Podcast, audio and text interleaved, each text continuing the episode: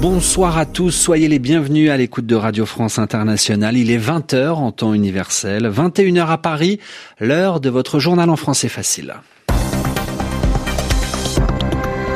Adrien Delgrange. Présenté ce soir avec Zéphirin Quadio. Bonsoir Zéphirin. Bonsoir Adrien, bonsoir à toutes et à tous. Au sommaire de cette édition, le groupe État islamique dit être à l'origine de l'attentat de Londres hier. En Irak, rien ne semble arrêter la contestation des Irakiens. Malgré la volonté du Premier ministre de démissionner, ils étaient encore des milliers à se mobiliser. Aujourd'hui, place Tahrir, à Bagdad. Dans l'actualité française, le parti politique Europe Écologie Les Verts a un nouveau chef. Il s'appelle euh, Julien Bayou. Et puis du football pour euh, l'Euro de 2020. Le tirage au sort des phases de poule a eu lieu ce soir et nous savons déjà que la France rencontrera l'Allemagne et le Portugal. Le journal. Le journal. En français facile. L'attentat à Londres hier qui a coûté la vie à deux personnes a été revendiqué par le groupe État islamique. L'auteur de l'attaque menée hier à Londres fait partie des combattants de l'EI, affirme un communiqué de l'AMAC, agence de propagande de l'organisation djihadiste. L'agresseur Ousmane Ran a été abattu par euh, la police. Il avait déjà été condamné il y a sept ans euh, pour euh, fait de terrorisme. Il était en liberté conditionnelle depuis l'an dernier. Hier soir, quelques heures après l'attaque qui a eu lieu en centre-ville de Londres, les principaux partis politiques au Royaume-Uni ont réagi euh, sur la BBC à l'occasion d'un débat électoral. Christophe Paget. Le premier devoir de chaque gouvernement, c'est de nous maintenir en sécurité. Et soyez-en sûrs, le gouvernement conservateur va continuer à donner à notre police les ressources et le pouvoir de le faire. Rishi Sunak, le secrétaire en chef du Trésor, qui représentait les conservateurs sur le plateau de la BBC, devait sentir venir les critiques sur le financement de la police par son gouvernement. De fait, cela n'a pas manqué et c'est la travailliste Rebecca Long Bailey qui a ouvert les hostilités. C'était un événement extrême, mais nous ne pouvons pas ignorer que ces dernières années, depuis cinq ans surtout, les crimes violents ont augmenté dans tout le pays. Dans le même temps, depuis 2010, plus de 20 000 policiers ont été retirés du terrain. Cela ne peut qu'avoir un impact direct. Un constat partagé par plusieurs autres responsables politiques présents lors du débat, dont Nicola Sturgeon, la première ministre d'Écosse, qui ne s'en est pas tenue là. Il faut soutenir nos services de sécurité et nous assurer qu'ils aient accès aux meilleurs renseignements possibles. C'est une des nombreuses raisons pour lesquelles je pense que quitter l'Union européenne est une erreur. Le Brexit qui sera au cœur des législatives anticipées au Royaume-Uni dans un peu moins de deux semaines élections législatives prévues au Royaume-Uni le 12 décembre prochain. En Irak, après deux mois de contestation réprimée, c'est-à-dire sanctionnée par la violence, le Premier ministre a finalement annoncé qu'il allait démissionner. Il était arrivé au pouvoir chef du gouvernement il y a maintenant un an Adel Abdel Mahdi doit encore transformer son annonce d'hier en acte, car la date de sa démission n'est toujours pas connue. Pour l'heure, dans la rue, eh bien, son retrait de la vie politique ne suffira pas. Aujourd'hui encore, ils étaient nombreux à se rassembler à Bagdad. Notre correspondante sur place, Lucille Wasserman, est allée à leur rencontre, place Tahrir. Une victoire, ou plutôt un pas vers la victoire. Voilà comment est présentée l'annonce de la démission du Premier ministre irakien sur la place Tahrir, l'épicentre de la contestation depuis deux mois à Bagdad. Ici, les manifestants se félicitent de ce tournant politique et le présentent comme une conséquence directe à leur combat, disent-ils. Aucun d'entre eux ne perd toutefois de vue leurs demandes initiales qui ne visent pas la chute du gouvernement, mais la chute du régime tout entier. Cette annonce de démission à venir n'a donc pas réellement changé l'ambiance sur la place Tahrir. Les manifestants continuent d'exprimer leur colère contre l'ensemble des hommes politiques en Irak et disent vouloir rester mobilisés jusqu'à ce qu'ils obtiennent la fin de ce système politique.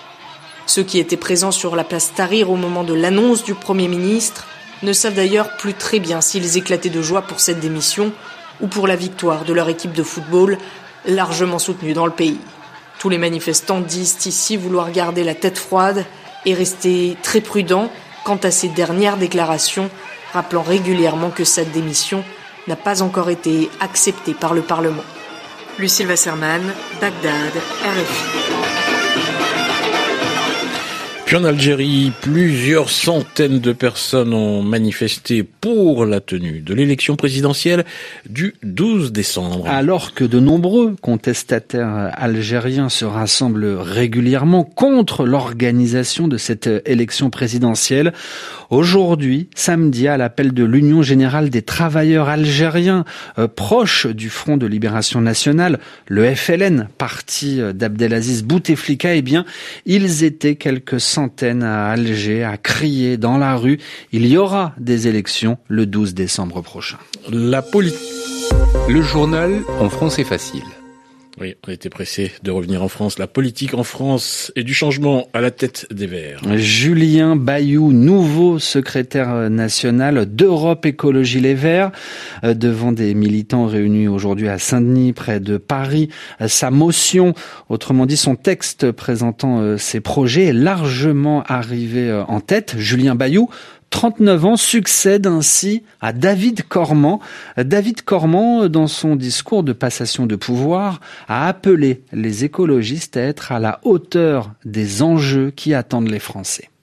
Préparons-nous donc à être convoqués au rendez-vous de l'histoire. Le jour viendra où nous serons en situation de diriger aux destinées de ce pays. J'en suis convaincu. D'ici là, D'ici là, notre ligne de conduite doit tenir en deux mots travail et modestie. J'ai eu l'honneur de tenir la barre du navire vert pendant ces longues années, belles quoique éprouvantes.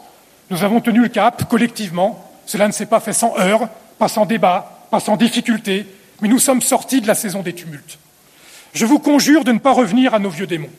Ne détruisons pas ce que nous avons construit ensemble. Persévérons et préservons-nous de la tyrannie des égaux et de la médiocrité des petits meurtres entre amis. Soyons dignes de la beauté des idées que nous avons l'honneur de porter sur la scène de l'histoire pour améliorer notre destin commun. David Cormand qui cède sa place de numéro un des Verts à Julien Bayou, propos recueillis par Marine de la Moissonnière. Du football et le résultat du tirage sort de l'Euro 2020. La France rencontrera l'Allemagne, championne du monde en 2014, et puis le Portugal, tenant du titre le troisième adversaire sera un des barragistes qui euh, s'affronteront en mars, l'Islande, la Hongrie, la Bulgarie ou la Roumanie. Et nous retrouvons sans plus tarder Yvan Amar pour le mot de l'actu. La mort, il y a juste un an de Zineb Redouane à Marseille, est-elle une bavure? C'est la question qu'on se pose sur RFI comme ailleurs et qui pose le problème qu'est-ce que c'est qu'une bavure? Eh bien, on sait que c'est un geste ou une action incontrôlée qui a eu une conséquence dramatique. C'est donc un mouvement violent euh, qui a eu un résultat néfaste, un blessé, un mort parfois. Mais quand on parle de bavure, on pense toujours à la force d'une autorité qui est responsable de ce geste, hein. une autorité qui a abusé de sa force, qui a mal apprécié ses conséquences.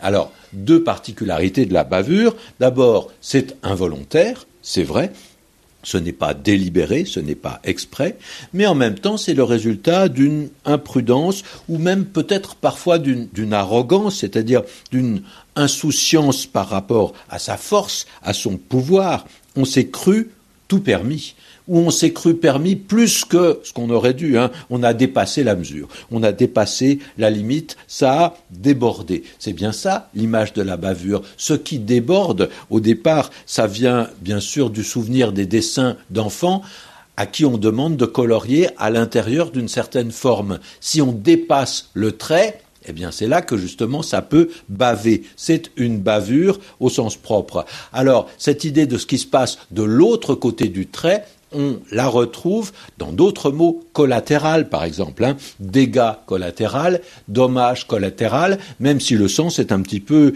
différent. Alors, on peut se demander aussi si le mot est fait pour excuser la chose, pas vraiment, pas exactement, mais en même temps, quand on parle de bavure, c'est presque un euphémisme, euh, ça minimise quand même un tout petit peu la portée de ce geste.